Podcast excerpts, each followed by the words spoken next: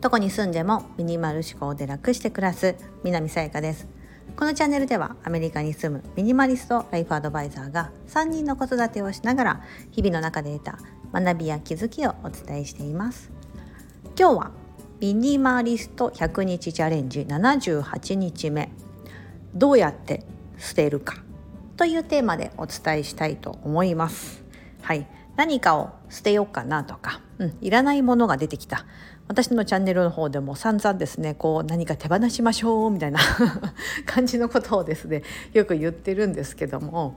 まあ、あのそうしないとやっぱりどんどんいろんなものが増えていってしまうのでそれはもの実際に見えるものだけじゃなくって頭の中の考え方もそう嫌な思い出とかね嫌な人とか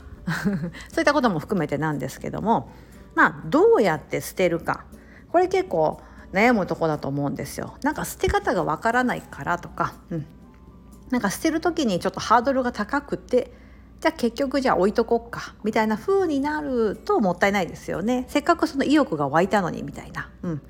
じゃあその捨て方のところをちょっと今日はご紹介したいかしたいなと思ってます。はい。まあ、物の捨て方を今日は中心にやるんですけども何か物を捨てたい。と思った時に 4, 4つの方法が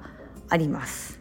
まず1つ目そのまんま捨てる。ああもう簡単。めちゃめちゃ簡単。ゴミ箱にポイ。はいおしまいですよね。これが1つ目、うん、めちゃめちゃハードルが低いんです、うん、すごくハードルが低い。で次に考えられることとしては誰かにあげる。譲るですよね、うん、いやちょそのまま捨てるのはもったいないから状態がいいからあこれだったらお隣のなんとかさんのあの方にあげたらあの娘さんが着れるかもとかね。あのお下がりとかこのパターンですよね。譲る、うん、よくありますよね、うん、あげる。これが2つ目。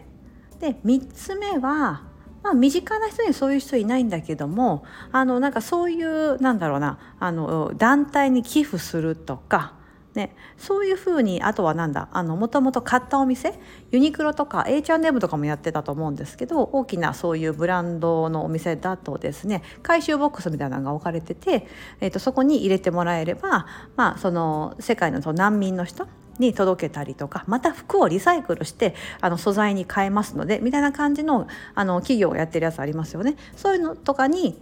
まあ、寄付する。図書館に本を寄付する。そういうのもそうですよね。うん。というような方法があると思います。誰かにあげる特定の人にあげるではなくて、まあ、不特定多数の人というかそういう人に届くように渡すっていう方法ですね寄付。で最後が4つ目の方法としては売るです。はい、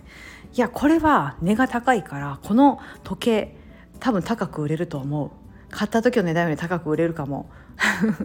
ね。っていうことも、まあ、チャレンジングな意味合いもあったりとか期待を込めて、まあ、売る売買するという方法ですね。あのみあの街中にあるそういう質屋みたいなところに持って行ったりとか今だとオンラインで、まあ、売りに出したりする売買サイトがたくさん出てると思うそういうところに出品してみたりとか、うん、っていうこととかができると思います。はい、これは別に物だけじゃなくても、まあ、家とかもそうですよね。家も住まなくなるから売りに出そう、ね、とか。うん。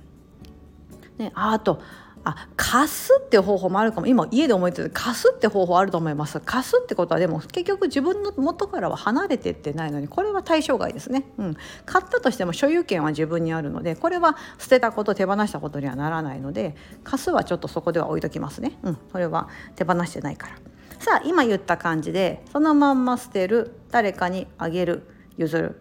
で、えっと、寄付する。特定の人に寄付したり、えー、する。で、えー、売るこの4つの方法があると思います。でそれぞれのものに対してなんとなく自分の中でカテゴライズしてこのものはこういうふうにして捨てようっていうのが決まってるとやりやすいと思うんです。はい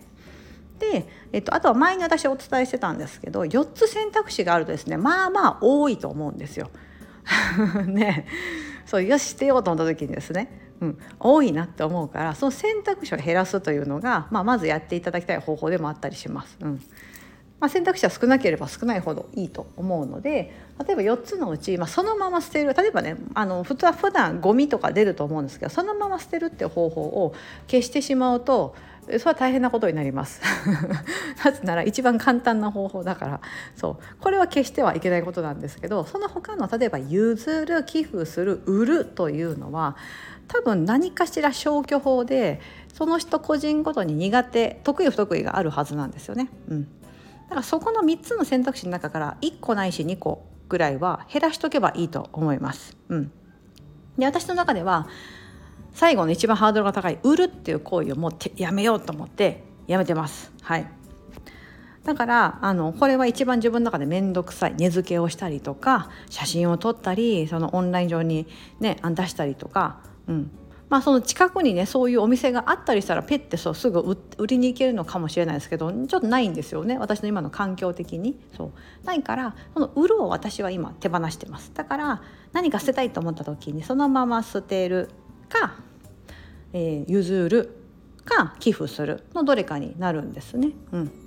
で、まあ、ほどほぼ売るっていう方法をとってます。うん、で中にはほら売るのすっごい得意でなんかこう背取りみたいな、まあ、それでちょっとお小遣い稼ぎしてるから売るのは手放せないなって方であればいやでもね寄付するっていうのはね非常にその環境的にアメリカって結構寄付するドネーションっていう文化が盛んなので結構あったり街中にそういうねあの大きなボックスが置いてあったりとかするのでそんなに苦じゃないんですけども日本だとそれは結構難しかったりとかねするのかなと思うんです。うんだったらもう寄付はないとかあと誰かに譲るとかいうのもその相手を探さなきゃいけないし本当に相手が欲しいと思ってるか分かんなかったりするじゃないですか。うん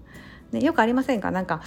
親戚のおばちゃんとかが「これほらもうあの私はいらんねんけどあんた着るんちゃうの?」みたいな感じで おばちゃんの若かりし頃のワンピースをですね無理やり渡されるみたいな「えー!」みたいな絶対着ないけどと思ってもでもおばちゃんなんかすごいあの気に入っててなんか高かったからって言ってるしみたいな、まあ、確かになんかこのブランド高そうだとか。でも結局ね着なくってずっとタンスの肥やしになってるみたいな。うん。ね、あのパターン嫌じゃないですか。ね。そう。なのであのそういうのは自分がされて嫌だから相手にしないでおこうみたいな感じで譲るをもうやめるとかね、うん、あげるとか。というふうな感じで、まあ、何が自分の、まあ、なくしてもいい選択肢なのかを決めていただくといいと思うんですね。うん、で一番簡単なそのまま捨てるあると思います。でそのまま捨てるの中でも私は一つ決めていることがあって服服ですね身につけてる服を手放す時はこの時はそのまま捨てるっていう選択肢を取るんですけども一段階ちょっとあの手を加えて捨てるようにしてます。うん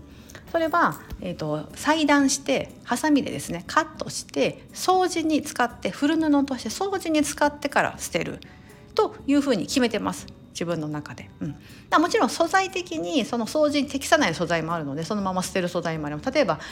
ジーンズとかかな、まあ、ジーンズもぶっちゃけできるんですけどカットするのが非常に硬くて無理だったりとかあとカットするとすごいボロボロとこう糸くずが出ちゃうようなものとかは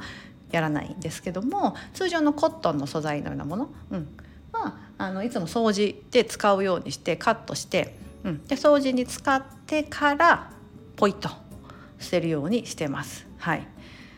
そうすることで私としてはこう二次利用みたいな感じであ使い切ったなっていう感がありますし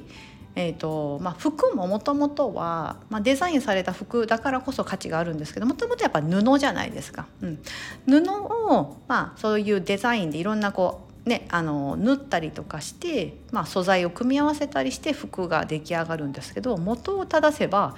布なんですよね。ね布なんですよ。そう、まあ、いろんな素材の布がいろんな素材がありますけどもそうだからその状態に戻してあげてでそれをさらに最後まで使い切ってからごめんなさい今ハサミがそうすぐそばにあって、えーと、あるそう最後までやったから捨てるってした方がいいなと、まあ、そうすることは私は雑巾っていうのを持ってないんですよ。うん自分の中のその家の中に雑巾って呼ばれるもの掃除に使う雑巾っていうのを持たないようにしてるんです。あの雑巾って嫌じゃないですかなんかこうね、汚れるじゃないですか、まあ、それこそ床だったりとかどっかいろんなとこ拭いてまた洗ってで干しとくと思うんですけどそれまあまあ汚いじゃないですか。でも雑巾だから掃除用だから汚くて当たり前なんですけどそれ見るの嫌だしまあなんかその匂いが気になったりとか、うん、そもそもベランダがないのでうちはね、うん、なんか干す時もねなんかこう室内で干さなきゃいけなかったりするんですよね。そう。そうするとなんかねちょっと半乾きになったりとかして嫌だなとか。というのがあってもうそのルーティンにしてるんです。だから服が雑巾代わり、うん、いらなくなった服が雑巾代わり。というふうにしてます。はい、というような感じで何かこうどうやって捨てようかなとか、うん、あの思った時にですね選択肢をまず減らすことだったりとかその今言ったみたいな何か捨てる時にはそのもう一つ先の方法があったりとかねまあぶっちゃけ面倒くさいんですよあの服カットするのとか。ね、面倒くさいんですけどでもその服のままこうやってブーってやるのもそれはそれでほら生地がもったいないなと思うので、うん、なのでなんかそうするので結構ですねなんだろう最後まで使い切った感ありますし子どもたちにもあのこうサイズアウトした服とかあったとして子どもたちが「えー、捨てるの?」とか言っても「大丈夫大丈夫お母さんちゃんと二次利用して使うかあの使ってから捨てるからみたいな感じに言うとおおそうかそうかと。掃除に使うんだったらまあいいかなみたいな感じでなんか渡してくれたりもするので、うんうん、というような感じにしてます。はい、皆さんはなんかねあの捨て方とか何かあるかと思うんですけども、うん。ね、結構あの売るの手放した私の中では大きいなと思うんです。もう決めちゃったんですよ。売らないって。売らないぞと。そう。もう面倒くさいと、うん、売るぐらいだったらもう誰か、まあ、あげるっていうふうにした方が早いんですよね、うん、たとえそれが価値のあるものだったとしてもその人がもしもらってそれを誰か売ってたとしてもまあまあいいか私の代わりに売ってくれたんだっていうふうに思いますし、うん、